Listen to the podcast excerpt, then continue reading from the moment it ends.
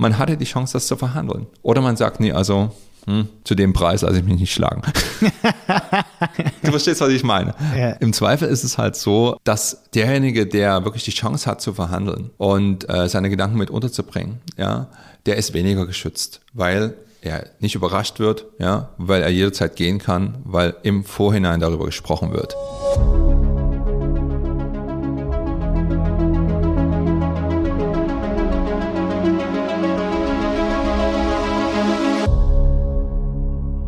Diese Folge ist gesponsert von Send Blue.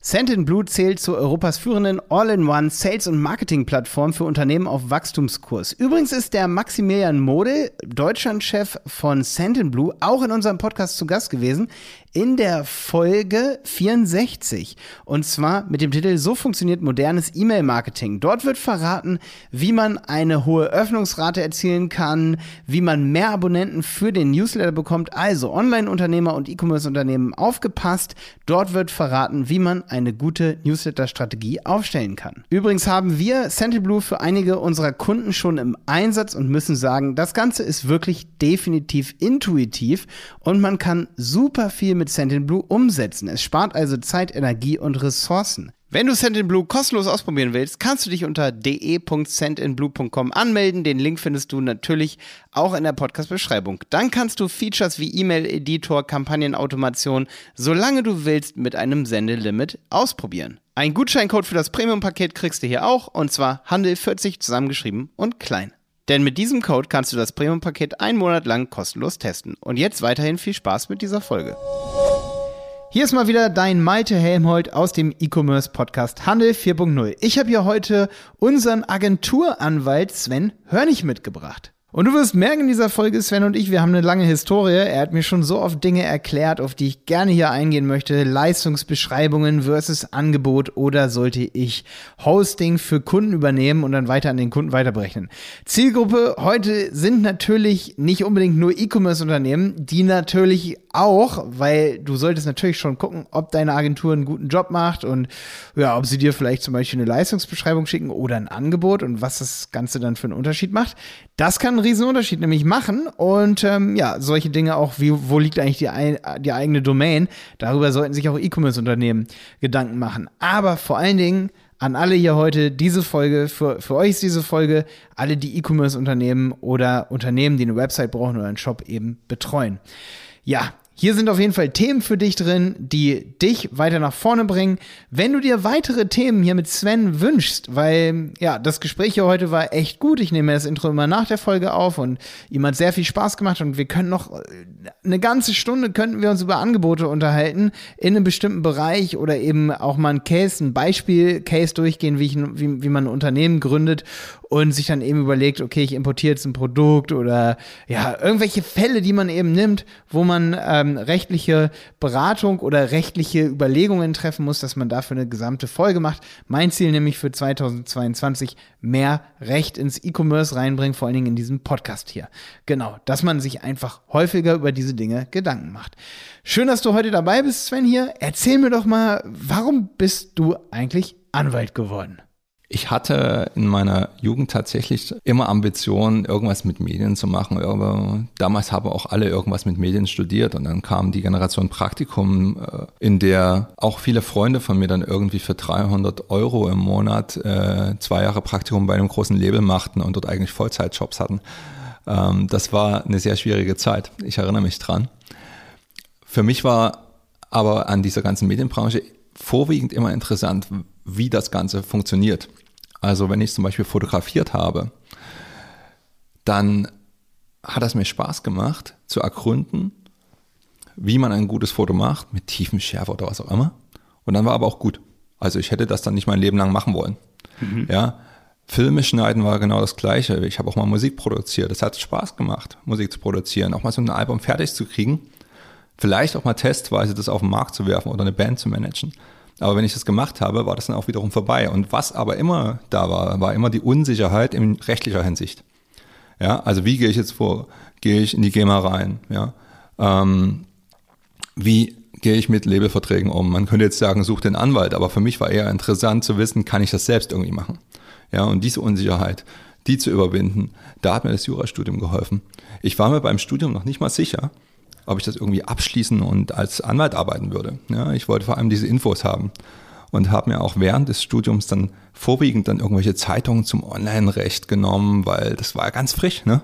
Da gab es diese Websites, irgendjemand hat mal was von Internet gesagt. Die Professoren wussten nicht, was das ist. Ich glaube, Google kam raus, während ich studiert habe. Also ja, das hast ist, du ungefähr 95 bis 98 studiert?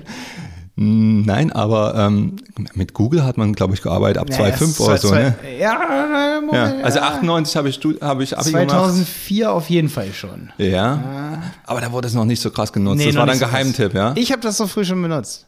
Ja, du warst ja auch, du warst ein Nerd, Mann. Früher bei Alternate Computerteile bestellt, das war definitiv 2003 Ja. oder 2004. Das Also ich glaube, nix. 2000, tatsächlich habe ich 2002, 2003 rum dann äh, den, oder vielleicht auch 2001 zum ersten Mal von Google gehört. Ich, äh, und Mhm. das von jemandem, der übrigens heute bei Google arbeitet.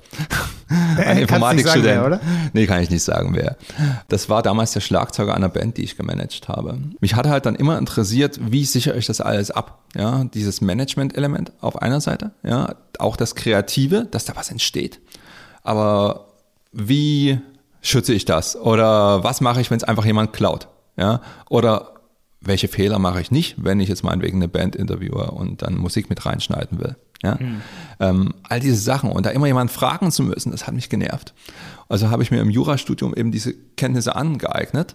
Ja, und dann passierte allerdings was während des Studiums, mh, was mich vollkommen überrascht hat. Ja, ich wurde älter. Das Internet auch. Und es war dann so, ich hatte so ein Fanzine, das war übrigens noch bevor YouTube richtig rauskam. Das nannte sich, das kann ich ja sagen, das nannte sich beafreak.de, weil wir immer wie Freaks mit so Minikameras bei Bands aufgetaucht sind oder Interviews geführt haben und hatten damals, auch das habe ich mir angeeignet dafür, so als kleiner Brocker, mit Flash, ab Flash 5,0 konnte man Videos einbinden. Und da habe ich eine Website programmiert mit auf Flash-Basis. ActionScript 3. Ich, genau. Habe ich auf Flash-Basis äh, eine Website programmiert, Ja.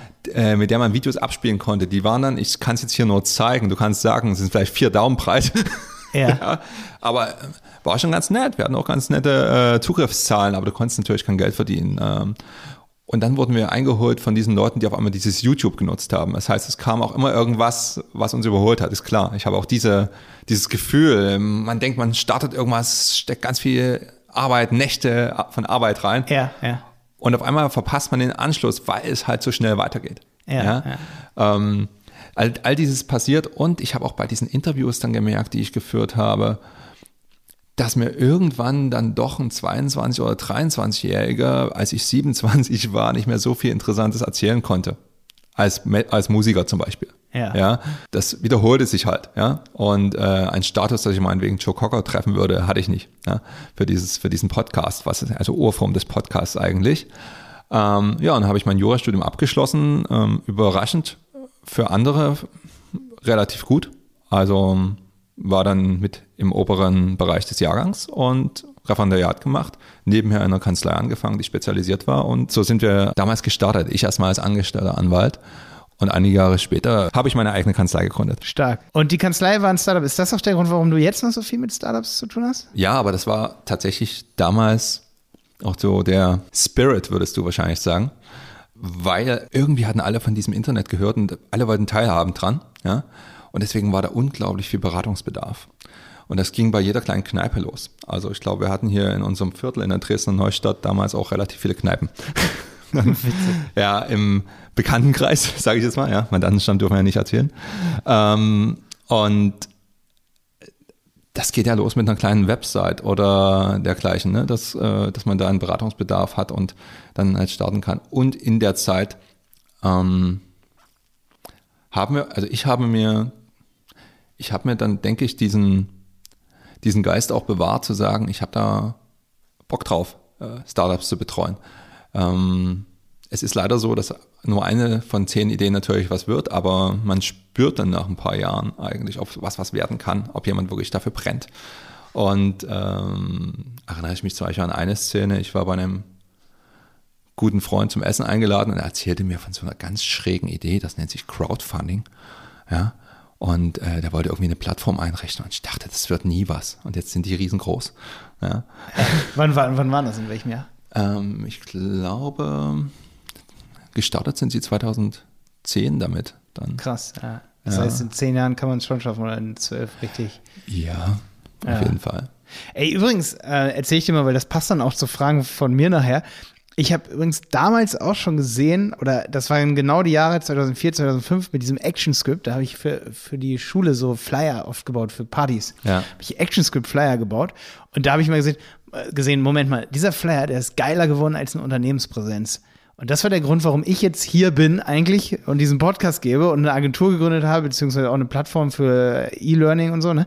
Ja. Ähm, weil ich gesehen habe, dass ich einen Flyer gebaut habe in, in zwei, drei Nachmittagen und Unternehmen genau dafür, damals schon, sage ich mal, die haben es nur noch nicht ganz verstanden, damals, wie, wie auch heute noch nicht, aber äh, mir war klar, dass das, was ich da gerade gebaut habe, für ein Unternehmen für 3.000, 4.000 Euro verkauft werden würde. Das war damals auch so, das war ActionScript, aber dann kam halt auch so hier Drupal und Joomla und so kam, ne? Okay. Und dann habe ich da auch in den gleichen Jahren immer, und das hat mich auch dazu bewegt, dann eben, also du bist Anwalt geworden, weil du gesehen okay. hast, okay, ey, das ist, ich fasse die eine Sache an, aber dann will ich eigentlich auch was anderes machen. Es war bei mir auch ähnlich. Ich habe gesagt, ich will unbedingt eine Agentur, weil wenn ich da noch weitere Ideen haben, dann habe, dann braucht braucht braucht die Idee immer eine Website Du hast gesagt, du brauchst immer Rechtsberatung. Das ja. nervt dich. Und ich habe gesagt, mich, mich würde es nerven, irgendwo eine Website einzukaufen, wenn ich das in einem, an einem Nachmittag mache und es wird für 3000 Euro oder 10.000 Euro verkauft. Ja. Ich habe gesagt, das will ich nie irgendwo einkaufen, wenn ich selber kann. Oder Leute kann, die das besser können dann als andere. Oder Leute an der Hand haben, sage ich mal. So ist es ja auch heute. Also ich denke, dass aus deiner Generation sehr viele eben so reingeraten sind in dieses Business. ja? ja. Ähm, weil diese Flash-Geschichte, die du angesprochen hast, das war eigentlich ein Dead End ne? ja. weil es bei Google nicht referenziert wurde. Die haben dann ja. versucht, durch irgendwelche Textfiles, die auch noch eingebettet wurden, das irgendwie zu retten. Aber darauf haben sich viele vorbereitet und diesen äh, Sprung da wieder raus und eben in diese Content-Management-Systeme, ja. die hat eine gewisse Generation, so sind so drei Jahre, glaube ich, gewesen, ja, nicht rechtzeitig geschafft. Und sehr viele sind sehr früh schon als Studenten oder als, äh, als Schüler da reingegangen. Hm. Ja. Aber vielleicht würde mich jetzt interessieren, hast du damals auch das Hillman Curtis Buch gehabt? So ein rot mit, war das rot? So Making the Invisible Visible ja, war eins ja, ja, und dann so. Definitiv. Äh, also so, so, ein Typ aus New York, der eigentlich. Ich hatte das als PDF. Ach, witzig, okay. Definitiv, ja. Ja. Stimmt. Der hat dann auch Filme gemacht, der ist auch raus wieder aus Flash, ne? Weiß gar nicht, was er heute macht. Ja, Flash ist dann auch irgendwie auch. Aber das passt alles auch schon auf die Fragen am Ende, die ich jetzt hier habe. Weil ja. damals war es auch so, da hatte mir die Vision ist immer wichtig. Warum macht man das? Wenn man sieht zum Beispiel, irgendwas kostet ganz viel Geld und du kannst es aber an einem Nachmittag machen, warum dann das nicht verkaufen? Ne? Ja. Ähm, Übrigens, Gründer, Sven, musst du auch hören. Alle, die sich hier für Gründungen interessieren, sollten sich nicht nur jetzt für diesen Podcast hier interessieren, sondern auch für den mit Günther Faltin das, den, das war unsere Weihnachtsfolge 2021, der die meisten Gründerbücher verkauft hat äh, in Deutschland mit Kopfschläg Kapital. Hat mich, selbst der Titel seines Buches hat mich damals motiviert, weil ich gemerkt habe, das, was ich im Kopf habe, ist mein Kapital. So habe ich den Namen immer interpretiert. Du hast also gelesen, bevor du ihn eingeladen hast. Du warst Fan. Ja, ja, ich war auch sogar Fan von dem Titel, bevor ich das Buch gelesen hatte damals. Das kam okay. 2008 raus und ich habe es erst 2012, 2013 gelesen, aber es hat mich immer motiviert, dieser Titel. Der hat mich zu Dingen motiviert, studiert, da kannte ich das Buch aber noch gar nicht. Ich habe damals mhm. dann auch so ganz viel gelernt. Ich habe ActionScript gelernt, CSS, all solche Dinge, weil ich wusste, das, was ich lerne, ist mehr wert als mhm. das, was ich irgendwie auf dem Konto habe. Auf jeden Fall wollte ich dir erzählen, dass ich damals, und da kommen wir dann auch noch zu dieser Domain-Sache ganz kurz, weil die, die Sache musst du mir beantworten, weil da hast du mich ja. mal echt gut zu beraten und ähm, das werde ich so oft gefragt. Also ich habe damals halt so einen Typen auch, der war, da hat mir ein Kumpel immer gesagt, ey Malte, guck dir mal den an, der ist 17 oder 16, das Gewerbe läuft auf seinem Vater und der, der hostet die Websites für 200 Unternehmen hier in mhm. Hannover, das war also Hildesheim, ich komme aus Hildesheim bei Hannover, ne? der hostet hier, der ist, war auf irgendeinem Dorf und ja, der macht da echt richtig Geld mit und so und war natürlich damals eine extrem attraktive Sache. Aber heute kommen immer noch Leute auf die Idee und sagen, bei uns in den Facebook-Gruppen, auf Instagram werde ich das gefragt, super oft. Er meinte, du hast hier YouTube-Videos zum Thema Websites und so. Sag mal, wie macht ihr es eigentlich mit Domains und, und Websites? Lasst ihr das den Kunden machen oder verdient ihr damit Geld? Wenn ich jetzt gerade so, wenn ich, wenn ich eine Agentur bin, ähm, Und ich weiß, dass viele machen, ohne drüber nachzudenken. Die kaufen für den Kunden in irgendeinem Sammelportfolio die, die Domains ein, weil es irgendwie immer geklappt hat. Ist das, ist das smart? Okay, du hast jetzt mehrere Fragen auf einmal angesprochen. Ne? Die Domains einkaufen meinst du ja nicht, weil die Domains laufen ja auf den Kunden. Ne? Ja. Weil ansonsten würdest du kundenseitig was falsch machen. Also ich würde nicht meinem Domainanbieter da irgendwie die Rechte dran geben. Was dich aber jetzt interessiert oder äh, worauf du hinaus möchtest, ist die Haftungsfrage. Ja, genau. Ja? Als Agentur hast du meistens nicht das Personal da, um am Sonntag Nacht um 23 Uhr zu reagieren, wenn da irgendein Problem besteht. Jetzt kannst du natürlich sagen, okay, ich kaufe dir bei einem soliden Anbieter ein. Ja? So nennst du es Einkaufen, eigentlich ist es ja eine Miete. Ne? Mhm. Äh, und verlasse mich einfach drauf, dass dessen ähm, Leistung ausreicht, um dann im Ernstfall zu reagieren, wenn ich ein Problem habe. Aber die Schnittstelle bleibst sowohl rechtlich als auch tatsächlich du ja mit deiner Agentur. Und deswegen ist meine Empfehlung eigentlich in dem Bereich immer zu sagen, ey, vermittel das, ja, helfe mir dabei, empfehle vielleicht auch irgendwie ähm, einen guten Anbieter, wenn du gute Erfahrung hast. Unter uns kann man vielleicht auch Provisionen irgendwo aushandeln bei großen Anbietern, das weiß ich nicht. Ne? Ähm, und wenn ich wüsste, würde ich es dir nicht sagen. Aber ich würde wahrscheinlich eher darauf verweisen, dass der Kunde die Domain selbst, äh, den Hostingvertrag selbst abschließt.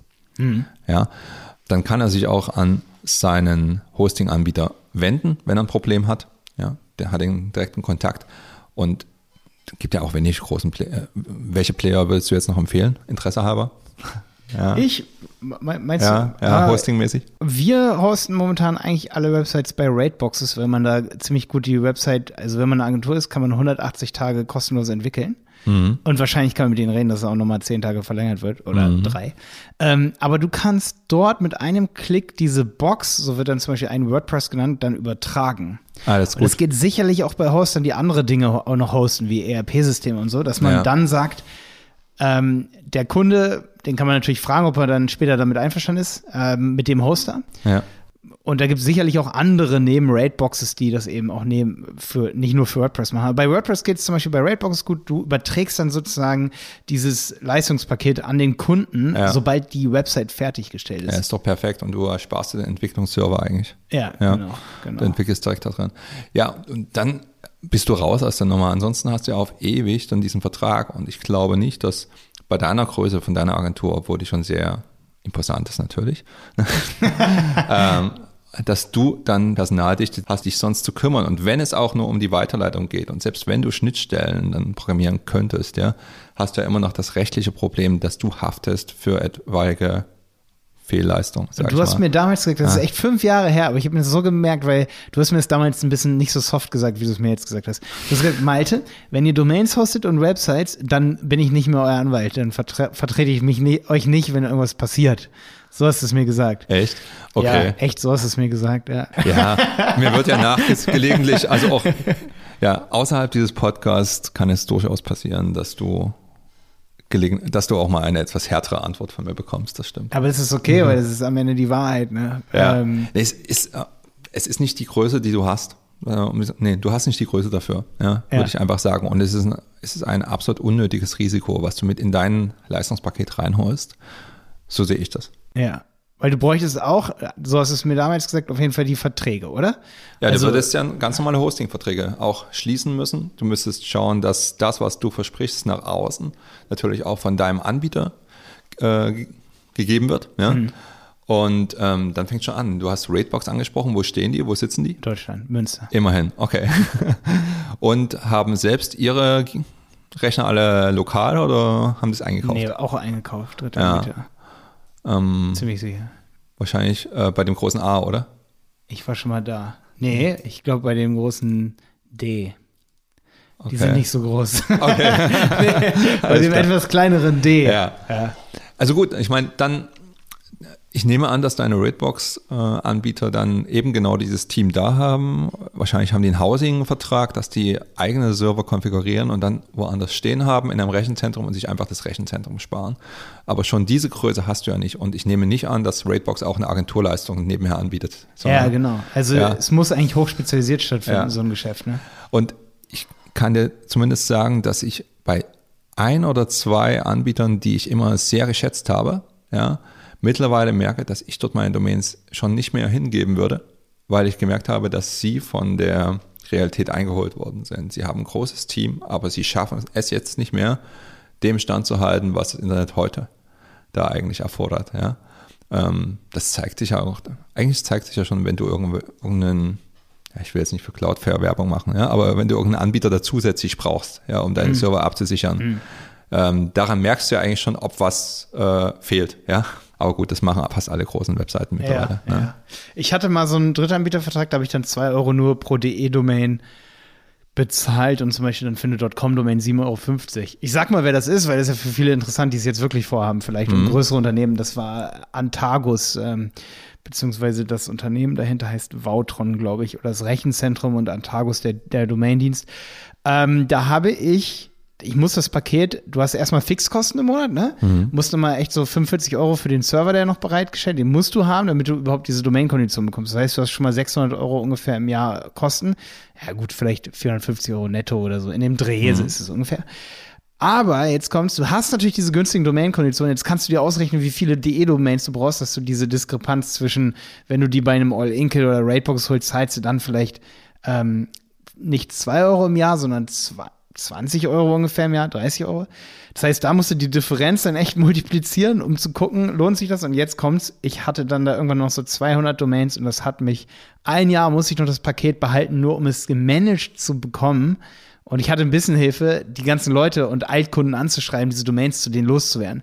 Zum Teil hat eine dieser Domains uns halt eine halbe Stunde Arbeit oder eine Stunde Arbeit ja. und noch ein Telefonat gekostet und sonst was. Und dann sagen die Kunden, ja, was sollen wir jetzt damit machen? Und du müsstest eigentlich diese Domain löschen, wenn du keine Arbeit mehr damit willst. Aber du hast ja dann auch nicht das Recht, die zu löschen, weil wenn du gar keinen Vertrag hattest, dann was gilt dann für ein wenn ich sie einfach löschen würde? Gar keinen Vertrag gibt es nicht. Ja, das wenn mir ein Mandant sagt, wir haben gar keinen Vertrag, dann ist es meistens ein mündlicher Vertrag. Mhm. Und dann gilt das Gesetzesrecht und das ist dann Mietrecht. Und das ist nicht unbedingt vorteilhaft, weil das wurde nicht für Domains geschaffen, sondern das wurde geschaffen dafür, dass du, wenn du dir eine Wohnung anmietest, geschützt bist als Mieter. Aber das Übertragen auf den Bereich des Domain-Hostings zum Beispiel bewirkt, dass du einen extrem hohen Haftungsmaßstab hast als Hoster. Ja, das heißt, du musst es einschränken, versuchen. Ja. ja. Ob das möglich ist, das ist ein eigener Podcast, ja, ja, äh, weil ja, da das AGB-Recht mit reinspielt. Es gibt unzählige Fragen, die man da geklärt kriegen müsste und ich glaube nicht, dass sich das lohnt für eine Agentur. Du willst was anderes machen mit deiner Zeit. Ja, finde ich gut. Spezialisierung hört man ja auch immer wieder, ist einfach key irgendwie. Ja. Und äh, also das, das als Antwort an alle hier, die mich das bisher gefragt haben und an alle, die es mich in Zukunft fragen, weil ich weiß, dass es natürlich viele beschäftigt. Genauso ist es aber auch super interessant für E-Commerce-Unternehmen dass ich da merke oder auch für alle, die Websites betreiben, dass die sich nicht genug Gedanken darum machen, wo liegt eigentlich die Domain. Wo liegt die Domain? Du meinst, äh, auf wen die angemeldet ist? Oder ja, die meinst, hat dann, oft hat die mal irgendeinen Praktikant dann registriert. Das ist was Auf eigenen Namen, ja. Das Zum Teil auch, ja. ja. Das, weil das kenne ich relativ häufig. Ja, das sind irgendwie eine Bäckerei, äh, ein ähm, einen Auszubildenden hatten und der hat das mal gleich schnell in seinem Paket übrigens auch noch drin. Ja? ja. Und dann zerstreitet man sich und irgendwie sagt man, naja, wie du gerade gesagt hast, wir haben ja gar keinen Vertrag. Ja. ja. Und er kündigt den und theoretisch kann man die ja dann auch abschalten. Ja? Aber wenn die abgesch aus irgendeinem Grund geht, die dann irgendwie nach Kenia. Ja. und ähm, kann man dort teuer einkaufen. Also es gibt ja diese Domain-Grabber, ja. die dann zuschlagen im richtigen Moment. Ja, die Diskussion, die gibt es häufig. Also ich würde mich, bevor ich mich mit einem Geschäftspartner verstreite, immer erstmal auch über eben genau diese Assets erstmal informieren. Mhm. Ja, auch bei einer bei einem GBR, bei einer Band GBR ist häufig. Das ist aber eine gute Frage. Also wenn jetzt jemand ähm, registriert und derjenige sagt, oh, ich mache jetzt mit der Domain, was ich will, weil die ist ja auf mich registriert, hatte die aber eigentlich mündlich dem Unternehmen versprochen, hätte dann am Ende wahrscheinlich eher das Unternehmen, würde da wahrscheinlich es ist immer eine Nachweisfrage, aber es ist immer schwer in so einem Podcast jegliche Einzelfallgestaltung vorherzusehen. Aber ich denke, ohne jetzt den genauen Fall zu kennen, den du da im Kopf hast, es wird schwer sein für so einen Praktikanten, der bei, ich sage jetzt mal, Bäckerei, welchen Namen nehme? Bäckerei Helmold. Ja, Bäckerei Helmold, ja, okay. ja, Wir wissen ja alle, dass du aus einer okay. Bäckereifamilie kommst. Okay. Das ist mein, mein Künstlername Helmold, genau. ja, genau. Okay. also, ja. Bäckerei Helmholt. Und dann heißt der Praktikant Krause, ja? ja. Ähm, wird es wahrscheinlich schwer sein zu vermitteln, dass er irgendwann morgens aufgestanden ist und diese völlig aus eigenen Stücken, diese Domain für sich selbst registrieren wollte, eben um daraus einen Künstlernamen zu machen, wenn er eigentlich bei der Bäckerei arbeitete. Also es wird Fallgestaltungen geben, wo man durchaus vermitteln kann, dass es im Auftrag der Bäckerei aber eben falsch angemeldet worden ist. Ja, ähm, okay, okay. Die wirklich schwierigen Fälle, die sind tatsächlich so bei Bandauseinandersetzungen. Zum Beispiel, wem gehört der Bandname? Ja, und dann hat ah, ein okay. Mitglied die Domain. Ja, und im besten Falle, damit der Streit noch richtig Spaß macht, ist es das Mitglied, was ja, der aus, der rausgeht. Ja, genau. Der, der kloppt dann richtig auf den ja, Okay. Das, äh, das sind dann eigentlich so die Diskussionen, die man dann führt. Ja. Wo es halt wirklich nicht, nicht leicht ist zu sagen, wer hatte die Idee und wer, wem gehören jetzt gehört jetzt das Asset, wer war erst da. Ja? Und am besten, ja. wenn das Ganze noch ohne Vertrag ist, dann gilt reines Gesetzesrecht und da ist äh, eine Band GBO. Oder bei Gründern, wo die Marke dann auch nicht angemeldet ist oder es mehrere Marken gibt, ne? Da gibt es mir ein Stichwort oder meinetwegen auch die Domain, ja. Oder ja. nicht jede Domain. Also das allererste, wenn du was gründen willst, überlegst du dir eine richtig gute Marke, ja. Meldest die nach Möglichkeit an und suchst aber vorher nach den wichtigsten Domains. Weil ich kenne einige frühere Startups, die dann Jahre später unglaublich viel Geld dafür bezahlt haben, noch irgendwie die Com-Domain oder so zu kriegen. Mhm. Ja, also da sollte man auf keinen Fall sparen. Und vor allem, wenn am Anfang sich schon irgendwie abzeichnet, okay, da kommen wir nicht ran, außer für einen sechsstelligen Betrag, kann man fast auch überlegen, bevor man startet, den Namen zu ändern. Das ist ein guter Hinweis für alle, die E-Commerce-Unternehmen starten zum Beispiel. Ja, das war das Thema Domains. Das interessiert definitiv viele. Ein Thema, das unsere Zuhörer auf jeden Fall immer interessiert, ist Vertrags- und AGB-Recht. Also, ne, so, da kannst du mir gerne nochmal erklären, was ist eigentlich der Unterschied zwischen Ver Verträgen und AGB? Die Frage ist irreführend, weil da gibt es keinen an sich, sind es auch Verträge. Worauf du hinaus möchtest, ist die Abgrenzung zwischen sogenannten Individualverträgen und allgemeinen Geschäftsbedingungen. Äh, Individualverträge heißt, du setzt dich mit jemandem mit viel Kaffee oder Tee hin und besprichst im Zweifel jede Klausel. Und wenn er sagt, das will ich nicht so haben, dann diskutierst du darüber. Das Schlimmste, was du machen kannst in so einer Situation, ist zu sagen, meine Verträge sind nicht verhandelbar. Passiert übrigens auch großen Labels. Ja? Major Labels zum Beispiel. Das ist ein massiver Fehler, weil sowas wird dokumentiert und sagt, okay, hast mir gerade bestätigt, dass das eine allgemeine Geschäftsbedingung ist. Eine allgemeine Geschäftsbedingung, das sind vorformulierte Verträge. Das kennst du vielleicht noch, weiß nicht, ob deine Generation das noch so kennt. Es gab in den 90ern immer so diese Verträge, wo es dann irgendwo stand, bitte achten Sie auf das Kleingedruckte. Und das war dann wirklich Kleingedruckt. Ja. Ähm, das ist eigentlich so der Passus, wo die Schweinereien drin stehen, ja, die überraschend wirken könnten, die einen unangemessen benachteiligen. Und damit das nicht passiert, hat der Gesetzgeber schon sehr frühzeitig das Recht der allgemeinen Geschäftsbedingungen geschaffen, ursprünglich sogar in einem eigenen Gesetz. Und da steht drin, was man alles nicht darf, wenn man eben solche vorformulierten Verträge schafft. Ich versuche mal ein plastisches Beispiel zu bringen. Ich bin heute hier in euer wunderschönes Büro reingekommen und habe nicht genau geschaut, ob über der Tür ein Schild steht, wer hereinkommt, bekommt regelmäßig eine von Malte ins Gesicht geschlagen. ja. ja. Ähm, erstens würde es das natürlich nie tun und zweitens wäre das offenkundig unwirksam. Willst du mir kurz sagen, ohne Rechtskenntnisse, warum das unwirksam sein könnte? Ähm, weil es eben eine Körperverletzung ist, die gegen äh, das äh, ja, Strafgesetz. ja, es, wäre, es wäre äh, offensichtlich unwirksam, weil es äh, sittenwidrig wäre, wahrscheinlich, solche Art mhm. von Verträge zu, zu, machen. Wobei ich aber jetzt dagegen schießen würde, es gibt durchaus körpernahe Dienstleistungen, die äh, Körperverletzungen dann erlauben. Das heißt, so leicht ist es nicht. In deinem Fall würde ich jetzt tatsächlich sagen, es wäre sittenwidrig, aber was noch einfacher ist, nehme ich das überhaupt wahr, wenn das über der Tür hängt? Ja, äh, so klein gedruckt. Ähm, beziehungsweise habe ich überhaupt eine Wahl? Hättest du mit mir an der Tür darüber gesprochen? Ich meine, ich war schon hier. Ja, du hast mich eingeladen zum Podcast. Ich hatte schon horrende Aufwände dafür. Natürlich bin, bin ich mit einer Kutsche vorgefahren mit äh, drei Schlachtrössern davor ja, okay. und äh, einer goldenen Rüstung. Gut zu wissen. ja.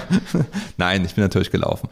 Aber du, du verstehst, ähm, es wäre ja nicht verhandelbar gewesen. Es wäre auch überraschend, weil ich eigentlich nicht damit rechne, wenn ich zu netten Leuten wie dir hierher ins Büro komme, dass eben so eine Klausel da irgendwo steht. Das heißt, der Gesetzgeber hat eben das erkannt. Denn was passiert eigentlich, wenn da irgendwie so ein Zettel gehangen hätte mit ganz viel Text und jemand rauskommt und mich anlächelt und mir nur die Hand reicht. Du hättest es nicht gelesen. Ne? Ich hätte es nicht gelesen, genau. Im Zweifel hätte ich es vielleicht kurz überflogen oder aufgrund meiner Profession vielleicht mal genauer hingeschaut, aber man sagt tatsächlich, Anwälte lesen ihre eigenen Verträge nicht. Habe ich schon mal gehört. Ich selber lese sie. Ähm, aber du verstehst das Problem. Eben, sowas wird nicht so mit der Intensität wahrgenommen, wie wenn du sagst, morgen Vertragsverhandlung zwei Stunden, setzen wir mal an, ich habe noch eine Stunde nach hinten raus. Ja, ja. ja? Ähm, und eben diese Wertung kennt der Gesetzgeber. Und hier ist auch die ähm, Abgrenzung. Wenn du etwas individuell aushandelst, dann hat der andere eine Chance zu sagen, nee, also ins Gesicht geschlagen werden möchte ich nicht. Oder er will es und deswegen gibt es gerade diesen Vertrag. ich wusste, dass der Einwurf kommt. Warum kommt der eigentlich von dir, mein lieber Malte? Nein, aber du verstehst, was ich meine. Aber man könnte ja sagen, aber ein kleiner Klaps auf dem Hinterkopf, damit komme ich noch so klar. Ja, das wäre dann wahrscheinlich nicht mal sittenwidrig, ja, wie du gerade mit deinem Beispiel eingeworfen hast. Und man hatte die Chance, das zu verhandeln. Oder man sagt, nee, also hm, zu dem Preis lasse ich mich nicht schlagen. Oder, ja? ähm, du verstehst, was ich meine. Ja, ähm, obwohl eigentlich nicht. Im Zweifel ist es halt so, dass derjenige, der wirklich die Chance hat zu verhandeln und äh, seine Gedanken mit unterzubringen, ja, der ist weniger geschützt. Weil er nicht überrascht wird, ja, weil er jederzeit gehen kann, weil im Vorhinein darüber gesprochen wird. Ja. Und das ist genau die Abgrenzung. Also was ziehst du für deinen Job daraus? Immer dann, wenn du große Projekte startest ja, und betreust, wo ein erhebliches Risikopotenzial dahinter steht, dann würdest du dir auch die Zeit nehmen, den Vertrag auszuhandeln. Das musst du übrigens aber auch einpreisen, weil die Zeit, die du investierst, die bezahlt dir keiner, wenn der Vertrag nicht zustande kommt. Aber du kannst die Probe aufs Exempel machen. Es wird Klauseln geben, die, wenn du die in eine individuelle Vereinbarung mit reinnehmen möchtest, im Zweifel nicht durchgehen, weil der Gegenüber sich wirklich Gedanken macht, naja, reicht mir meinetwegen die Reaktionszeit, die du mir anbietest, von acht Wochen bei einem Fehler? Mhm. Oder will ich vielleicht, ja, wir sind heute mal human, vier Stunden. Ja? Ähm, und dann wird natürlich darüber verhandelt, welche Art von Fehlern oder Mängeln dann vielleicht äh, diesen Reaktionszeiten unterfallen. Man wird die definieren. Ja?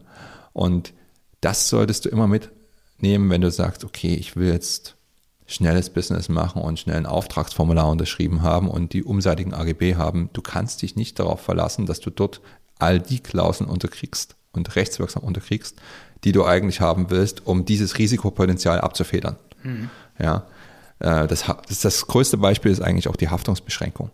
Ihr habt eine Haftpflichtversicherung, nehme ich an, für euer Unternehmen. Mhm. Das muss, muss man haben im IT-Bereich. Und die zahlt dann nicht unbegrenzt, weil auch die Kosten verursacht. Ähm, eine höhenmäßige Beschränkung ist in AGB eigentlich nicht möglich oder fast nicht möglich. Der Bundesgerichtshof ist da etwas ähm, vage. Man sagt eigentlich, aber da braucht man es auch nicht reinschreiben, dass man dann eine Haftungshöchstgrenze im B2B-Bereich einfügen kann, wenn sie den typischen vorhersehbaren Schaden abdeckt. Was aber typisch vorhersehbar ist, das ist schon nicht ganz so einfach zu beantworten. Das ist bewusst so vage, weil man vielleicht, weil das ja auch gewissen Wertungen unterliegt. Ja? Je nach Vertrag, je nach Entwicklung, ja, gesellschaftlicher Entwicklung. Ähm, wir gehen kurz raus aus diesem Schadensthema. Vorhersehbar wäre Corona vor drei Jahren nichts gewesen. Mittlerweile ist sie vorhersehbar. Ja, dass du Ausfälle hast, dass Personal ausfällt, das musst du vorhersehen. Ja? Ähm, aber wie gesagt, äh, das ist, das ist halt die, die wichtige Differenzierung und was ich dann meistens rate ist, wenn du schnelles Business hast. Eine Google Ads Analyse, wie das Google Konto, Google Ads Konto aufgebaut ist. Okay. Das wäre so eine, ne, so ein so Einstiegsding. Ne? Ja, genau. ähm, schickst du nach was Kleines raus, ist nicht allzu teuer. Dem Kunden wirst du keine fünf Stunden Vertragsverhandlung abnötigen wollen. Und das Schadenspotenzial ist wahrscheinlich bei so einer Analyse auch nicht so hoch, weil du gibst ja auch nur eine Beratung ab, du mhm. eine Wertung und du gibst Tipps, was du denkst, aber ähm, es dürfte, so hoffe ich, klar sein, dass natürlich ein anderer Berater das anders sehen könnte. Ja, man, man holt ja. halt genau dein Know-how rein. Aber ab dem Moment, wo es vielleicht darum gehen könnte, ähm, dass ein Unternehmen zu dir kommt und sagt, ich habe eine Million Marketingbudget und ich will von dir wissen, wie ich es einsetze das nächste Jahr über ja. ja, dann würdest du dich natürlich hinsetzen und einen wirklich differenzierten Vertrag aushandeln. Ja. Ähm, auch über Haftungsfragen reden und auch ganz genau schauen, was deine Leistung ist. Auch das ist ein wichtiges Thema. Ja, ähm, wie definierst du deine Leistung? Berätst du zu den Themen oder ähm, sagst du im schlimmsten Fall, das wirst du nicht tun, irgendwelche Erfolge zu? Mhm. Ja, aber wie schnell passiert das, dass ein Mitarbeiter in einem Unternehmen meinetwegen mal im äh, Beratungsgespräch oder im Vorgespräch mal versehentlich irgendwie zu Marketingzwecken einen Erfolg zusagt? Auch darauf muss man achten. Oder ihn einfach nur so in die so eine Indikation setzt, was sein könnte, wird dann ja schnell ja. mal ja, ist klar, es sind alles nicht Volljuristen und auch da. Da, da sitzen es, dann oft zwei auf der anderen Seite, die sich dann beide merken, er hat gesagt, das wird so sein. Er hat aber vielleicht ehrlicherweise wirklich gesagt, es kann so sein. Ja, also wichtig ne? ist wenn natürlich. Wenn sich zwei merken, ist ja. das schon problematisch, ne? Ähm, ja, also generell würde ich mich nie auf Beweisfragen einlassen wollen. Ich würde mich nicht darauf verlassen wollen, ob sich jemand was merkt, sondern ich würde mein Personal natürlich schulen, zu sagen, was darfst du sagen? Und was darfst du, was darfst du zusagen? Das ist interessant, dass du das sagst. Das ist super ja. interessant. Das ist für viele Agenturen, also es sind ja wirklich viele Agenturen, die hier zuhören, weil sie ja. E-Commerce-Unternehmen betreuen und eben in dem Bereich sich Dinge überlegen. Ich habe jetzt zwei Sachen gerade schon mitgenommen aus dem Gespräch. Das finde ich super interessant. Erstens, wir arbeiten schon lange mit Individualverträgen. Aber mir ist gerade aufgefallen, dass es sich eventuell für viele Erstanalysen auch lohnen könnte, um den Kunden auch schneller zu onboarden, mit einfach nur AGB zu arbeiten. Man kann ja mit beidem ja. arbeiten. Man kann ja im einen Fall mit einem Individualvertrag arbeiten. Mit einem, ne? ja. Habe ich das richtig verstanden? Ja, ne? Du, äh, kannst du machen. Das Wichtige wäre, dass du in deiner Leistungsbeschreibung, ja, ja. dich habe ich dazu gebracht, dass du weißt, was ich meine, dass du da ganz genau definierst, was deine Leistung ist. Und wenn du dann abwägst und sagst, okay, hier geht es um ein Budget, ich, ich sage jetzt aus Spaß irgendwie 500 Euro, ja, mhm. und wir schauen mal, wie wir uns verstehen und wir bringe euch folgende Leistung, dann würde ich ganz genau schauen, wie genau ich das differenziere und auch abgrenze zu möglichen Folgeleistungen, damit danach auch kein schlechtes Gefühl bei einem Kunden entsteht. Mhm. Und wenn du da kein großes Haftungspotenzial hast, kann man das durchaus machen. Dann will der Kunde ja auch die Zeit gar nicht reinstecken, da irgendwie einen 50-seitigen Vertrag zu lesen. Nochmal eine kleine Erinnerung an dieser Stelle hier. Diese Folge hier ist gesponsert von Send in Blue. Send in Blue ist nicht nur ein Newsletter-Tool, sondern eine All-in-One Sales- und Marketing-Plattform für Unternehmen auf Wachstumskurs. Das heißt, das Ganze ist modular aufgebaut. Es gibt Pakete und du kannst nicht nur Newsletter damit schreiben, sondern deine gesamte Kundenbeziehung und deinen gesamten Verkauf nachhaltig durch bessere Kommunikation stärken. Ja, Sendinblue wird auch deutschen Datenschutzstandards gerecht durch EODSGVO-konforme ähm, Implementierungen. Und was man auch hervorheben muss, das haben wir vor allen Dingen gemerkt, der Support ist rund um die Uhr erreichbar. Das heißt, sollte mal irgendeine Frage auftreten, kann man sofort den Support kontaktieren. Wenn du Sendinblue kostenlos ausprobieren willst, kannst du dich einfach unter de.sendinblue.com anmelden. Den Link findest du natürlich hier in der Podcast-Beschreibung. Du kannst dann die Features wie den E-Mail-Editor, Kampagnenautomation und so weiter testen, solange wie du willst, natürlich mit einem kleinen Sendelimit. Und wenn du dann auf das Premium-Paket upgraden möchtest, haben wir einen coolen Deal für dich. Nutze einfach unseren Gutscheincode Handel40, alles zusammengeschrieben und klein. Mit diesem Code kannst du das Premium-Paket einen Monat lang kostenlos testen. Und jetzt weiterhin viel Spaß mit dieser Folge. Formal ist es dann so, dass man in der Leistungsbeschreibung sagt, ich habe hier man könnte theoretisch auch ein Angebot abgeben, ne? Ja, Differ ja. Differenzierung, Leistungsbeschreibung, Angebot. Kann ich versuchen, es zu erklären, weil du es mir mal so eingebläut hast? Darf ich äh, versuchen, es zu sagen? Du sagst, Malte, ist es falsch oder richtig? Ähm, ich bekomme wahrscheinlich Angst, wenn du es jetzt falsch erzählst, aber du kannst versuchen. Warte, ich versuche genau. Ich weiß auf jeden Fall, dass der kritische Unterschied für mich als Agentur ist, dass wenn ich ein Angebot abgebe, es auch für mich bindend ist. Wenn ich es also, sobald ich es rausschreibe und ich mache einen Fehler, dann habe ich ein riesiges Problem. Die Leistungsbeschreibung beschreibt die Leistung, ich schicke sie raus und der Kunde beauftragt dann mich oder gibt mir ein Angebot ab, es zu tun. Ist fast richtig. Du hast vorrangig abgestellt auf Fehler in deinem Angebot, ja. ja oder ich kann es dann nicht erbringen, weil der Kunde sagt eine Woche später eh, oder noch einen Monat später sogar, ich möchte das jetzt haben, weil du hast dieses Angebot also, also vieles, was du ansprichst, kann man meinetwegen auch noch durch Annahmefristen regeln. Aber stell dir jetzt mal folgende Fallgestaltung vor.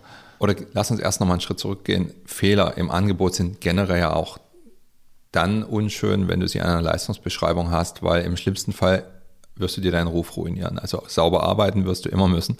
Aber was du tatsächlich angesprochen hast, ist, wenn du schon ein Angebot rausgeschickt hast, dann ist das bindend. Bei einer Leistungsbeschreibung, wir Juristen nennen das eine Aufforderung auch zu, eine Aufforderung zur Abgabe eines Angebots an den Kunden. Oder wenn wir uns noch wichtiger nehmen, was einige Juristen tun, Invitatio ad offerendum. Das habe ich jetzt nur gesagt, falls andere Anwälte zuhören, damit die wissen, dass ich das noch weiß. Ja. Ähm, bei so einer Aufforderung zur Abgabe eines Angebots gibt der Kunde das Angebot ab und dann kann man theoretisch jetzt auch nochmal reinschauen und sagen, ja, passt das alles? Habe ich damals vielleicht schlecht gearbeitet? Natürlich ist es aber ist rufschädigend, wenn du es zu häufig machst. Ja. Ein ganz wesentlicher Punkt ist aber auch, ähm, schreibst du täglich Angebote oder wie, oder früher im Anfangsbusiness, ja, mittlerweile ist eure Agentur groß genug, dass ihr eine Abteilung dafür habt. Aber in der Anfangsphase hast du täglich Angebote geschickt oder hast du dann wärst du auch mal geneigt gewesen, an einem Sonntagabend nochmal fünf Angebote rauszuballern, würde jetzt Malte sagen. Ja, ja, ja würde ich genauso sagen. Genau, um, äh, um dann am nächsten Morgen losarbeiten zu können. Das kann man ja machen. Ne? Am besten ja. auch noch mit Annahmefrist, wenn man klug ist, ne? meinetwegen von zwei Wochen. Aber stell dir vor, die kommen alle am Montagmorgen und sagen, ja, jetzt geht's los. Hm. Dann hast du diese fünf Projekte und musst die jetzt erfüllen wirst du sagen, okay, hast du fünfmal ordentlich Arbeit. Aber jetzt stell dir noch einen nächsten Fall vor. Du hast die rausgeschickt am Sonntagabend, meinetwegen mit einer Annahmefrist von einer Woche oder zwei Wochen, sollte man schon geben, denke ich mal. Ne? Mhm. Und am Montagmorgen kommt die Anfrage rein. Schlechthin. Ja, du könntest für ein Jahr lang komplett deine Agentur auslasten und noch fünf Leute einstellen. Und jetzt hast du aber, wenn du seriös arbeitest, im Hinterkopf, Mist, was ist denn, wenn die fünf Angebote von gestern kommen? Dann kann ich die nächsten drei Wochen nicht starten für den und verlierst du den auch wieder. Das heißt, es hat weniger Rechte, sondern rein Praktikabilitätserwägungen liegen dem zugrunde zu sagen, ich schicke nur ähm, Leistungsbeschreibungen, so würde ich sie jetzt nennen, ja, raus, die ich auch klar so definiere, dass sie kein Angebot sind, weil ein Angebot wäre bindend. Und in, äh, bitte den Kunden, mir ein Angebot zu machen, Bezug nehmend auf diese Leistungs Beschreibung. Da ist dann halt wichtig, ja. was da drin steht, dass der eigentlich nur unterschreiben muss und dann das, was er zurückschickt, schon ein Angebot ist. Genau. Formal, ne? ne? Also meistens wird das definiert in den AGB, die umseitig sind. Mhm. Ja. Mhm. Ähm, man kann es aber auch in der Leistungsbeschreibung unten eine Zeile reinnehmen. Wie beauftragt mich dann aber der Kunde? Der Kunde, wahrscheinlich hast du unten in deiner Leistungsbeschreibung ein Feld, äh, den Satz würde ich jetzt hier nicht aus der, ja, okay. aus der, aus der kalten heraus sagen, aber aus dem klar wird, wenn man das jetzt unterschreibt und zurückschickt, dann gibt man ein Angebot ab. Das kann man okay. dort nochmal formulieren. Ja. Das äh, kann schon sein, Auftrag erteilt, Ausrufezeichen, ja, und dann kommt noch ein Satz dazu. Ja. Der Satz ist so differenziert, dass auch nochmal daraus klar wird, dass der Kunde selbst das Angebot abgibt. Hm. Ja. Und was noch ein Problem sein kann, dass man als Agentur dann nochmal bestätigen muss. Du merkst gerade, also Malte, dass wir ganz tief reingehen. Das nehmen wir mal in einen anderen Podcast. Mm, ja. Okay. Aber wie gesagt, es ist so, dass der Kunde die Leistungsbeschreibung nimmt, ja, wenn die gut formuliert ist und am Ende auch ein entsprechendes Feld vorgesehen ist, um ein Angebot abzuschicken und dem Kunden aufgrund der Formulierung des Ganzen auch klar wird, man gibt jetzt ein Angebot als Kunde ab auf Grundlage der obigen Leistungsbeschreibung und der umseitigen AGB. Da ist das alles äh, klar. Und dann ist nur noch die Frage im Einzelfall, ob die Agentur nochmal bestätigen muss und in welcher Form. Aber auch das kann man regeln. Ja, hm. Ich nehme an, dass du auch nicht nochmal einen Brief rausschickst, sondern wahrscheinlich wirst du, so nennen das Juristen, konkludent, also stillschweigend annehmen, indem du einfach einen Termin ausmachst für ein Meeting auf Grundlage dieses Schreibens. Und dann wird auch jedem klar, dass ein Vertrag geschlossen ist. Ach so, dass wir sozusagen als Agentur nicht nochmal sagen, jetzt, wo du mir das geschickt hast, jetzt ist es gültig? Ja, also ah, okay, wäre okay. natürlich die sauberste Lösung. Dann haben, ja. dann haben beide das Darlegen. Manchmal wird auch der Kunde vielleicht darum bitten. Wie man das im Einzelfall gestaltet, ist dann auch wirklich eine Frage nach, äh, nach Lust und Laune. Ja, das kann ja. man rechtlich regeln. Aber wie gesagt, hier habt ihr einen großen Vorteil. Wenn jetzt alle fünf Angebote reinkommen, aber ihr habt leider am Montagmorgen dieses mega Ding reingeholt, ja, und seid jetzt für ein halbes Jahr dicht, dann könnt ihr auf Grundlage dieses Papiers, was gerade von den anderen Kunden reinkommt, zurückschreiben, tut uns leid, aber zwischenzeitlich haben wir uns folgende neuen Verträge ereilt. Wir haben keinerlei Kapazitäten für das nächste halbe Jahr. Ist immer noch unschön, aber ihr seid zumindest nicht in der Pflicht, gerade zu leisten. Ja. Mhm. Dass man über diese Lösung aber auch noch ein paar Rechtschreibfehler zur Not korrigieren kann, das steht auf einem anderen Blatt. Ja. Dieses ganze Konstrukt, von dem wir sprechen, der sogenannten Invitatio ad offerendum, der Aufforderung zur Abgabe eines Angebots seitens des Kunden, ist auch nicht neu. Das hat schon das Reichsgericht entwickelt. Ähm, also ist um einige Jahrzehnte her. Und zwar war es da so, dass in einem Schaufenster ein Produkt, ich glaube es war ein Kleid, also andere Juristen würden wahrscheinlich jetzt, wenn sie einen Fetisch für Rechtshistorie haben, die Hände über den Kopf zusammenschlagen, den habe ich aber nicht. Lass es ein Kleid sein und das war falsch ausgepriesen. Und ein Kunde ging rein und sagte, das will ich und stritt sich dann, weil es eben nicht der Preis war im Endeffekt. An der Kasse ergab sich, es war nicht der Preis, äh, zu dem es draußen ausgepriesen war. Und dort wurde entwickelt, nein, du als Kunde hast an, angeboten, das zu kaufen für den geringeren Preis, aber der andere muss es nicht annehmen, weil regelmäßig bei solchen ich mache jetzt hier Anführungsstriche mit Fingern, das sieht man im Podcast nicht, ja, ja, bei solchen sogenannten Angebote, die rechtlich gesehen keine sind, Ausschaufenstern, man ja auch das andere Problem hätte, dass theoretisch an verschiedenen Kassen in einem Kaufhaus fünf Leute sagen können, ich will das haben, aber das ist dann schon weg, während er losläuft, um das zu holen.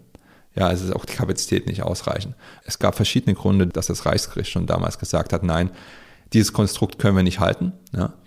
Und dieses Konstrukt der Aufforderung zur Abgabe eines Angebots seitens des Kunden zu entwickeln. Verstehe. Ja.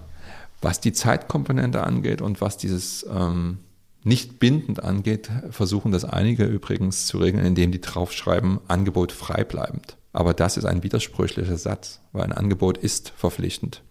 Das ist so, wie wenn ich mich in ein Restaurant setzen würde, den Ober heranrufen würde, übrigens gab es den Fall auch schon, und sagen würde, bitte Champagner, aber ich zahle den nicht. Ja? Ja, stark. ja.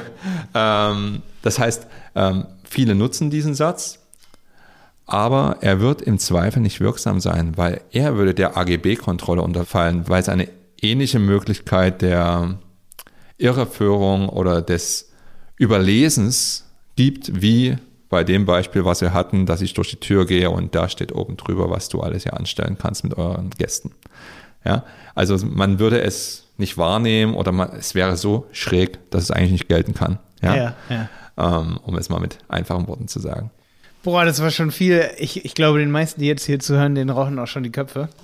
Du hast es so gewollt. Ich habe es so gewollt, auf jeden Fall. Aber ich finde, das reicht doch jetzt schon für eine Podcast-Folge. Wir hatten jetzt zwei große Themen hier. Einmal Hosting, was ja schon, also was wie gesagt oft gefragt wird. Und die zweite Sache, Malte, wie sehen eure Angebote aus? Jetzt wisst ihr, dass wir hier gar keine Angebote abgeben als Agentur. Das In rechtlicher Hinsicht. Meine, genau. meine erste Antwort. Ähm, und dass wir jedes Angebot von Sven Hörnig prüfen lassen. Und das war der, der heute hier da war. Genau. Jedes Angebot, du hast so oft jetzt Angebot gesagt. Und dass du alles prüfen lässt bei mir, das wäre schön, aber dann müsste ich fünf Leute einstellen und bei euch die Leistungsbeschreibung. Aber okay, warte, warte, ja. ich, ich sag's anders. Ja. Wir versuchen auf jeden Fall jede Leistungsbeschreibung, gerade wenn es eben größere Aufträge sind, versuchen wir die bei dir prüfen zu lassen, solange Sven Hörnig dafür Kapazitäten hat. Genau, das war unser Anwalt hier heute im Podcast und ich finde diese Themen, ich fand es geil. Ähm, du warst ja zwischenzeitlich nicht so sicher, ob das wirklich äh, das ist, was hier durch die, durch die Decke zieht im Podcast, aber es ist einfach ein Riesenthema. Ich finde auch, dass gerade Recht, so wie du es auch am Anfang gesagt hast, äh, nicht nur für dich persönlich wichtig war, aber ähm, mich haben übrigens auch Jonas und Jenny, die haben mich schräg angeguckt, als ich gesagt habe, ich plane eigentlich eine ganze Reihe über diese Themen. Da habe ich zu ihnen gesagt, weil die haben gesagt, Malte, eine ganze Reihe dazu und so, das ist doch. Äh, aber ich habe gesagt, ey, Thema Unterlassungserklärungen, so trocken das ist, selbst, selbst Anwälte würden zu mir jetzt sagen, sagen zum Teil, ich weiß das, weil ich habe auch mit anderen Anwälten über so eine Reihe geredet, so, ey, da kannst du jetzt nicht drüber reden, äh, das ist doch viel zu trocken. Aber nein, das sind genau die Themen, weswegen wir Anrufe hier bekommen und Leute sagen, und dann muss ich sagen, ich bin kein Anwalt, da würde ich gerne mal eine Podcast-Folge drüber machen. Das war ein ganz wichtiges Stichwort jetzt, ja. Also das geben wir jetzt bei allen Agenturen mit. Wenn ihr Anrufe bekommt von irgendwelchen Kunden, ich habe eine Abmahnung bekommen, ja, äh, oder dergleichen, dann beratet ihr die bitte nicht. Ja, ihr seid keine Rechtsdienstleister. Das wäre ein Verstoß gegen das Rechtsdienstleistungsgesetz. Ich hatte schon Akten, dass die IT-Firmen oder so auf irgendwelche Anspruchsschreiben hin reagiert haben und irgendwelche E-Mails vorbereitet haben für deren Kunden. Die haben es auch gut gemeint. Hm. Nur dass die Kunden dann schlau genug waren, die Sachen weiterzuleiten an mich, sodass ich sehen konnte, dass auch noch so eine IT-Firma dahinter dann irgendwas vorformuliert.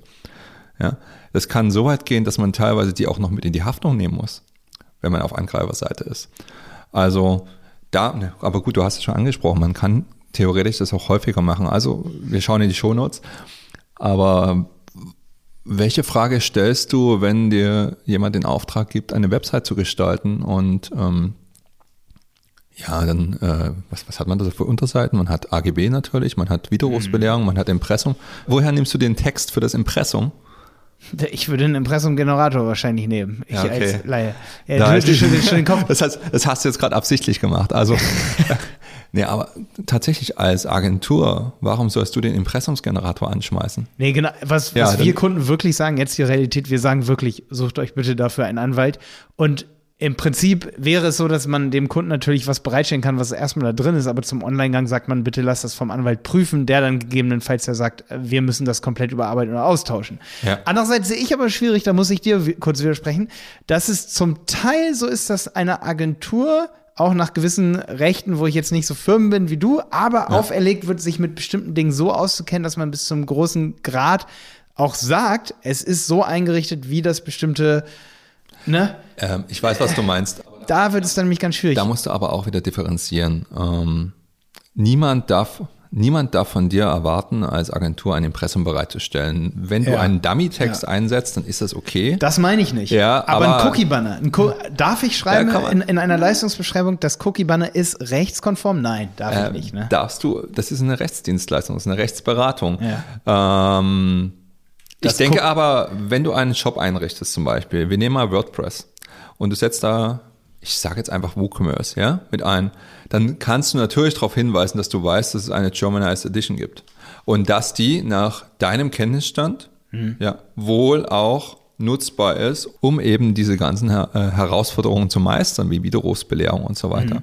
Aber du würdest nicht sagen, das Ding ist rechtssicher, sondern du würdest immer sagen, bitte lass das nochmal von deinen Rechtsberatern checken. Nach meinem Stand der, äh, der aktuellen Kenntnis und meiner Erfahrung wird es häufig genutzt. Wenn ich eine Leistungsbeschreibung mache für genau dieses Thema, für das Cookie-Banner, wie formuliere ich es dann? Ähm, Cookie-Banner-Einrichtung sehr sachlich geschrieben und ähm, Du würdest anbieten, meinetwegen Bolabs Cookies einzurichten, würdest aber natürlich reinschreiben, dass du nicht für die Rechtskonformität der Gestaltung von Bolabs Cookies mhm. verantwortlich sein kannst und er das prüfen lassen soll und vorgeben soll, welche Farbgebung er zum Beispiel mhm. haben will.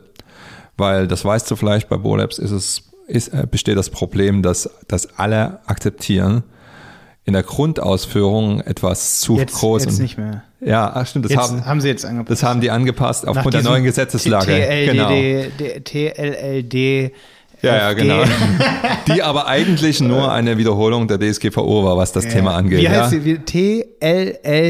TLLD. Ja. Naja, gut, okay. Aber ja, du würdest fragen, okay, wir richten das ein, bitte gib uns die Farbgebung vor. Ja. Ja. Und äh, auch die Texte, du kannst meines Wissens ja auch, und wenn, selbst wenn du hart reingehst, ne, du kannst ja die, äh, die Textpassagen auch anpassen. Nur zum Spaß. Ich habe eine Domain rumliegen, die ich zu Beratungszwecken da nutze. Und das kann ich dir vielleicht mal schicken. Da habe ich mal einen nicht Cookie-Banner, aber einen Content-Filter so konfiguriert, dass die Besucher denken, die werden von einer Atomwaffe getroffen. Okay. Ja, einfach um den mal klar zu machen, man kann es immer rechtssicherer machen. ja, also Absurde es passierte Idee. das, ja, aber einfach um zu sagen, okay, ist klar, das könnt ihr nicht so machen. Obwohl ich gar nicht sicher bin, ob das vielleicht sogar so witzig wäre für viele äh, Unternehmensbereiche, dass man dadurch sogar mehr Kunden kriegen würde. Ja, wenn man sagt, ja. okay, also wenn du jetzt, also wenn du auf dieser Seite weitergehst, ich weiß nicht, was passiert, aber ich bin mir sicher, dass Google weiß, was du zum Frühstück hattest. Ja, das so, so, ja. so extreme polarisieren oft. wenn man es komplett durchzieht auf der gesamten Website, ist das ziemlich geil. Ja, also, die, also eine Band könnte es tun. Ja, ja. eine Anwaltswebseite wäre es nicht geeignet. Aber du würdest tatsächlich nicht sagen, ich biete dir an, das rechtskonform einzurichten, sondern ich äh, werde es nach deinen Vorgaben konfigurieren. Ja, ja. Und wenn der dich dann fragt, okay, wie soll ich es machen, dann würdest du auch im Geschehen, weil du musst deine Kompetenz natürlich auch zeigen, sagen, okay, ich weiß, andere Kunden haben das so gemacht, ja, ich muss dich aber aus rechtlichen Gründen bitten, dass du diese Gestaltung nochmal absegnen lässt, bevor du online gehst. Ja, ja. Und dann geht das. Und das gleiche Thema hast du, wie gesagt, auch bei der Programmierung eines Shops. Da muss die Möglichkeit bestehen, eine Widerrufsbelehrung abzuhaken. Ja, oder eine Datenschutzbestimmung. Ja. Und ähm, das, das, natürlich bringst du das Know-how mit. Ja? Ich dürfte jetzt aber auch trotzdem, ähm, wenn ich jetzt zum Beispiel ein Video mache, ja. da darf ich generell sagen, wenn jetzt so zwei Buttons, also wenn jetzt es irgendein Gesetz gibt und nachher EU, EUDSGVO, da steht irgendwas und ich sage, ey, momentan ändern das alle, dann darf ich ruhig sagen, wo ich der Meinung bin, dass das rechtens ist. Wenn ich eine Meinung habe zu einem aktuellen Gesetz. Ich dürfte nur nicht, das ist so, so mache ich es auf jeden Fall in den Videos, ich müsste nur am Ende sagen, dass man sich im Individualfall beraten ja. lässt, oder? Also das ist schwierig. Ist schwierige Sache, ne? Ja, das ist immer schwierig, wenn du den Fall hast du gerade schon so gebildet, dass ich dir eigentlich raten müsste, dass ja. du eine Bauchbinde an die Stelle packst. Bitte lass das rechtlich nachprüfen, weil warum ist es denn so, wenn du in einige Clips reingehst, dass dann Dauerwerbesendung steht? Ja, ja, ja, weil das Ende, am Ende dieser Disclaimer, den nicht mehr viel bringt, die Leute sind dann vielleicht schon raus. Ja, aber natürlich kannst du sagen. Ich sage das oft mehrfach hintereinander. Ich fühle mich ja. da schon relativ abgesichert, aber wenn ich zeige, ja. wie man Ball-Labs einrichtet in einem Video, ich habe gerade neulich wieder was gemacht habe, ja. äh, dann sage ich unmittelbar eigentlich danach, dass man es prüfen da, soll. Und, da, aber du hast schon recht, man vergisst es auch manchmal. Gut, dass es mich mal wieder dran, Be dran erinnert. Ne? Beziehungsweise ne? kannst du ja sagen, nach der Auffassung meines Rechtsberaters kann man das so machen, bitte lasst das für euch so nachprüfen, ja wenn ich höre, welche technischen Voraussetzungen er sieht, hm. dann ist meine Meinung, dass das ausreicht. Hm. Du kannst es ja differenzieren, ja. weil tatsächlich die Buttons müssen gleich groß sein. Okay, die sind gleich groß. Die Buttons dürfen nicht farblich so gestaltet werden, dass der eine so grau ist wie der Hintergrund. Ja, hm. kannst sagen, ja, das habe ich jetzt hier so gemacht, das habe ich angepasst aus meiner Sicht. Diese ich glaube, ich. ich glaube fast mehr, dass es ein Riesenproblem da zwischen Meinungsfreiheit gibt und aber trotzdem, dass man sagt, dass es eine Beratung ist. Ähm, andererseits bin ich auch ein Unternehmen, das in dem Moment agiert, ne? Ähm, Weil ich darf ja durchaus über rechtliche Gegebenheiten oder Gesetze diskutieren. Das darf ich ja definitiv. Natürlich, du kannst ja. sagen, ich, äh, du könntest sagen, also das äh, ist meine. Ich, ich, finde diese ganze DSGVO, du könntest es sagen, ja, wenn ja. es deine Meinung wäre und das wenn das raus, äh, fändest du absurd. Ja. Das könntest du sagen, ja. Ähm, wenn du aber gefragt würdest, ist diese Gestaltung so okay oder ähm, muss die Gestaltung so sein? Und du sagst, ist doch viel zu viel, das finde ich absurd. Ja. Ja. Dann hast du ja eigentlich schon vorab eine Tatsachenbehauptung abgegeben. Hm. Ja, wäre ich vorsichtig. Ich kenne relativ wenig Fälle, dass ein Podcaster wegen sowas äh, Probleme ja, bekommen ne? hat. Aber in der Individualberatung so des Kunden würde ich aufpassen. Ja, wenn uns ja. jemand eine E-Mail schreibt, ob wir beispielsweise ähm, auch bei einem Video, jemand hat ein Video gesehen und sagt unter einem Video, hier, wie kann ich denn das und das bei YouTube hier auch super auf Kommentare, wo es eben ganz konkret gefragt wird, wie ist das in meinem Fall? Jemand schildert mir dann einen Fall. Und das wissen aber auch viele nicht, dass sie nicht beraten werden dürfen rechtlich von jemandem, der kein äh, Rechtsanwalt ist oder wie, wie nennt ja. man den Titel dann? Rechtsanwalt. Ja. Du, also, um auch da, auch da könnte man übrigens eine eigene Folge draus machen. Ja, absolut. Ja. Jetzt muss mein Disclaimer kommen. Es ist nicht so starr, wie ich das darstelle. Ihr könnt auch einmal in das sogenannte Rechtsdienstleistungsgesetz reinschauen. Da gibt es dann gewisse Ausnahmen. Nach meiner groben Erinnerung ist es zum Beispiel so, dass du jemanden zum Thema Fördermittel eventuell sogar beraten kannst und da auch gewisse rechtliche Aspekte mit reinfließen können. Mhm. Ja, aber das Ey, Wer das darf, ist dann die Frage. Also ich habe jetzt gerade gesagt, dass du das darfst. Ich, ich weiß aus dem Kopf jetzt nicht mehr, wer das ja, genau darf. Ja, okay. Ja. Also das ist ja auch interessant, weil wenn man, wenn das jetzt vor Gericht gezogen würde, der Fall, wo ich jemanden zeige, wie man Cookie Banner einrichtet, dann ist ja meine Intention, dass der Kunde, wenn ich das jetzt nicht komplett anders darstelle in dem Video, aber ich möchte ja, dass das Unternehmen datenschutzrechtlich äh, sich besser verhält. Meine, ja. Grund, meine Grundidee des gesamten Videos ist ja schon mal nicht so. Anders wäre es jetzt, wenn ich wirklich das Video mache und sage, du brauchst das nicht und trickst die Kunden mhm. aus, ähm, damit hier, wenn derjenige jetzt unten da klickt oder macht das, wenn, wenn ich jetzt wirklich sagen würde, mach das, mach den Button zum Akzeptieren ganz groß, weil es ist völlig egal, welche Größe es mhm. hat und es wäre dann auch per se falsch, dann wird es ein bisschen kritischer, oder? Kö könnte, könnte durchaus zu einer Haftung führen. Also weil ich möchte ja, dass die Website-Betreiber sich mehr darüber Gedanken machen. Ja, ich denke tatsächlich, dass deine Leistung in solchen Spots oder in Podcasts, äh, in dem Fall ja Spots, Videos, äh, Videos, ja sein, sein würde zu sagen, wie passe ich Farben und Größen an. Du würdest ja. nicht sagen, wie die Farbe oder Größe auszusehen hat, hm. sondern wie passe ich es an. Und dann könntest du meinetwegen sagen, wenn aber das hatten wir gerade schon, wenn mein Rechtsberater mir sagt, die müssen gleich groß sein oder die, der eine darf äh, nicht so und so lauten oder darf keinen Text haben, der dem widerspricht, ja, mhm. dann ist das jetzt nach meinem technischen Verständnis so umgesetzt. Ja, du würdest nicht sagen, so, das ist jetzt die rechtskonforme Art und Weise und wie würdest du es noch sagen, die ist geil. Yeah. ja.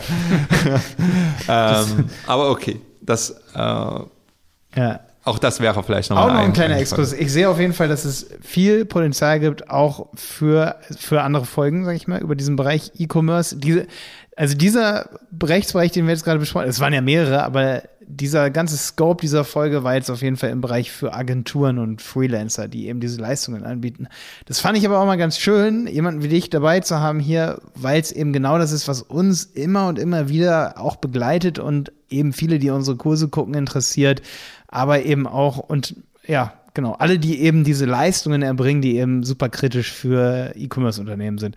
Sven, was, was würdest du dir noch vorstellen? Was, was für eine Geschichte würde unsere Zuhörer für heute noch interessieren? Und vielleicht, wo, worüber könnte man noch eine ganze Podcast-Folge machen hier für unsere Zuhörer? Weil ich plane auf jeden Fall mehr im Bereich Recht. Ja, was ich mir gut vorstellen kann, ist, dass man sich jemanden anschaut, eine fiktive Figur. Ich habe da auch ein, immer eine in meinen Vorträgen ich nenne den immer Justy Just Begun. Ja. Ähm, in irgendwelchen, ja, ne, der hat gerade angefangen. Achso, Justy Just, Just, Just Begun. Ja. Just begun ja. Und der äh, kommt direkt von der Schule und äh, die Vorstellung zu studieren findet er total öde. Und deswegen macht er jetzt eine Agentur auf. Ja. Mhm. Und was macht er in der ersten Woche falsch? Ja, das, das wäre dann spannend, das so aufzubauen. Ja, und ja, das, ja zum Beispiel. Und ähm, also so habe ich auch meinetwegen meine Vorträge dann teilweise aufgebaut, dass ich, da habe ich so Fälchen und dann sagt man, okay, und dann macht er das, ja, und sein Konkurrent findet das und das ganz witzig und klaut dann meinetwegen seinen Impressumstext ja. und ist dabei aber so blöd, seine Daten mit zu klauen. Also beim Konkurrenten steht dann Chassis Begun drin. Ja. Ich sehe auf jeden Fall Potenzial für weitere Rechtsmeinungsfolge. Eine Rechtsmeinungsfolge hier bei uns im E-Commerce Podcast. Danke, dass du dabei warst, Sven. Mega cool. Bis zum nächsten Mal. Danke dir. Ciao. Der Handel 4.0 Podcast ist eine Produktion von Die Berater Online Marketing. Mehr Infos zum Podcast und unserer Agentur findest du auf www.dieberater.de. Bis zum nächsten Mal. Danke, dass du dabei warst, Sven. Mega cool. Bis zum nächsten Mal.